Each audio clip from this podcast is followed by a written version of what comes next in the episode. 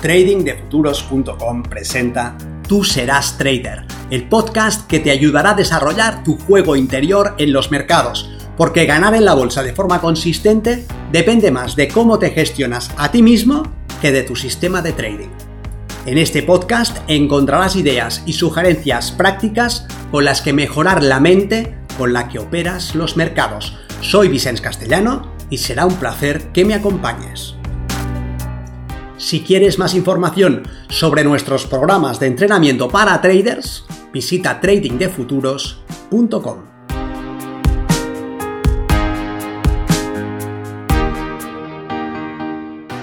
¿Cómo elegir el mejor fondo de inversión? ¿Te lo imaginas? Un método para elegir el mejor fondo. Si lo comprendes, podrás invertir con cabeza, ¿verdad? En vez de quedar en manos del comercial de turno del banco con el que trabajes, podrás invertir tus ahorros en la mejor opción. En realidad, estoy intentando ser irónico. Lo que de verdad quiero es mostrarte cómo no debes decidir en qué fondo invertir. Si dejas que otras personas tomen decisiones de inversión por ti, tal vez las recomendaciones que te hagan no se ajusten tanto a tus necesidades como a lo que ellos necesitan, ¿verdad? Puede ser que al banco con el que operes le interese más promocionar cierto vehículo de inversión, cierto fondo, y que dé directrices a su red comercial para que inicien una campaña de colocación. Pero incluso si actuasen de buena fe, ¿cómo podemos elegir el mejor fondo? Si tenemos un abanico de 40.000 fondos distintos.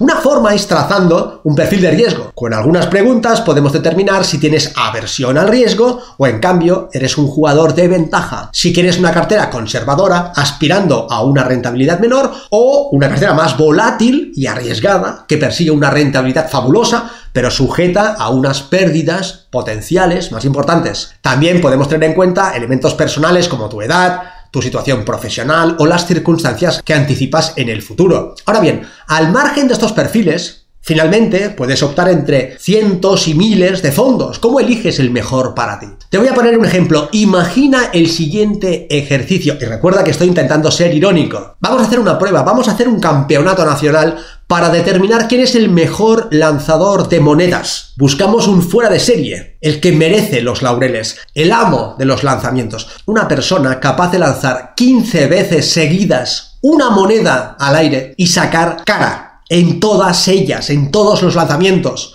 Asombroso, ¿no crees? ¿Es acaso posible? ¿Existe alguien así? ¿Alguien que pueda lanzar una moneda cualquiera al aire 15 veces seguidas y sacar cara en todos los lanzamientos? ¿Qué crees? Sigue mi argumento. Imagina que te has propuesto eso. Buscas a Neo, al elegido, al mejor entre los mejores. Y si te ocurre el siguiente experimento, vas y convocas a 40.000 competidores. No se trata de algo local, sino de algo con una envergadura nacional. 40.000 personas todas reunidas en el mismo pabellón industrial. A todas les das una moneda oficial con su cara y con su cruz. Y las siguientes directrices. Cuando tú des la orden, lanzarán la moneda al aire. Si sale cara, pasarán a la siguiente ronda. Si sale cruz, quedarán eliminados. Primer lanzamiento, obtenemos 20.000 caras y 20.000 cruces. Y pasan a la ronda los 20.000 participantes que han sacado cara. En el segundo lanzamiento salen 10.000 caras y 10.000 cruces. Pasan a la ronda los 10.000 participantes que han sacado cara. Tercer lanzamiento y tenemos 5.000 caras, 5.000 cruces. A la cuarta ronda pasan los 5.000 que han sacado cara. Y seguimos progresando. Cuarto lanzamiento, 2.500 caras. Me vas copiando. En el quinto lanzamiento pasan 1.250. En el sexto, 625. En el séptimo, 312. 157 en el octavo. 78 en el noveno. 39 en el décimo. 20 en el onceavo. En el lanzamiento número 12 pasan 10 y 5 llegan al lanzamiento treceavo. A la final llegan 2 y finalmente gana 1. Tenemos a nuestro vencedor. Hemos encontrado al mejor entre los mejores, una persona especialmente seleccionada de entre 40.000 candidatos que ha demostrado su registro. 15 lanzamientos seguidos para 15 caras. Ni una sola cruz, ni un fallo. La mismísima perfección. Vas viendo dónde nos lleva esto ya tienes tu perfil de riesgo y aún así, ante tus ojos tienes miles de fondos de inversión y tienes que encontrar el mejor. ¿Qué haces? Miras la rentabilidad pasada, el histórico de lo que han hecho. Este fondo hizo un 12% el año pasado, un 10% el anterior, antes había hecho un 14, luego un 11.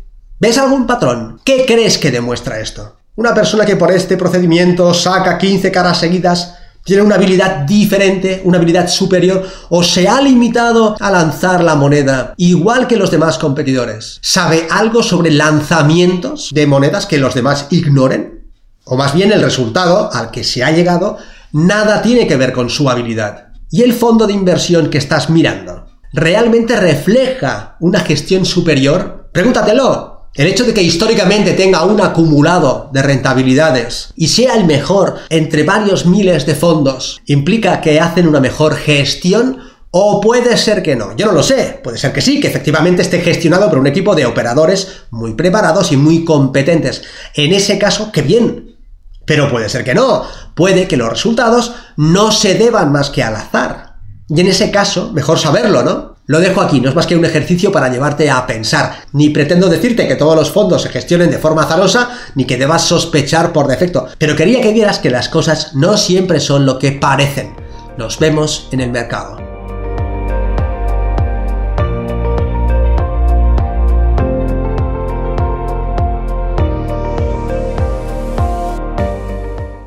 Si este contenido te ha parecido interesante, te agradeceré que lo compartas para darle una mayor difusión y que me dejes un comentario en tu plataforma de podcast preferida.